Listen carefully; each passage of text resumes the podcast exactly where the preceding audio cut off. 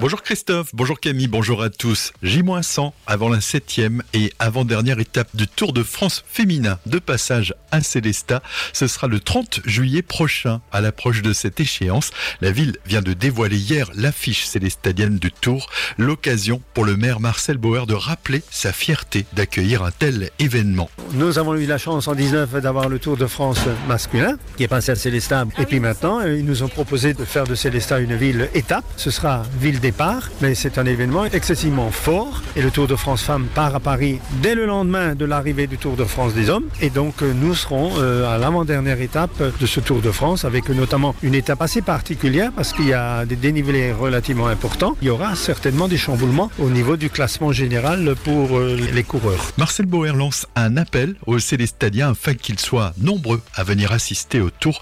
Plusieurs festivités se dérouleront tout au long de la journée. Une fan zone de 2000 mètres carré sera notamment créé sur la place de la République. Des propos recueillis par Jérémy Ranger. Colmar, la ville vient de dévoiler son programme pour la 18e édition de la Nuit européenne des musées. Ils ouvriront gratuitement leurs portes samedi 14 mai à partir de 19h. C'est l'occasion pour tous les visiteurs de venir découvrir ou redécouvrir le musée du jouet, le musée d'histoire naturelle, le musée Bartholdi, le musée Unterlinden et le musée des usines municipales. Les différents lieux seront accessibles en visite libre et un jeu de piste est également organisé. Le dispositif hôpital en tension a été réactivé à Agno. Le week-end pascal a été extrêmement chargé au centre hospitalier, si bien que dès ce début de semaine, l'établissement s'est déclaré en tension auprès de l'agence régionale de santé, l'ARS.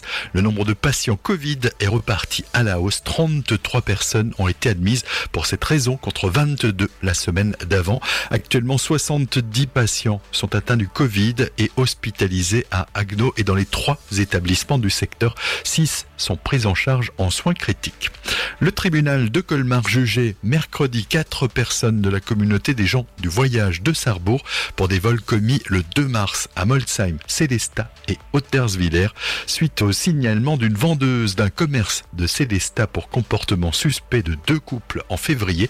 Le véhicule et ses quatre occupants ont fait l'objet d'une surveillance de la police le 2 mars après un nouveau comportement suspect.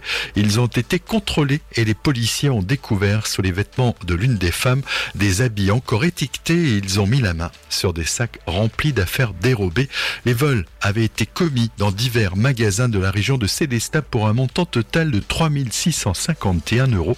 Le tribunal a prononcé une peine de 6 mois de détention à domicile sous surveillance électronique pour l'un des prévenus et 4 mois de détention à domicile pour les trois autres.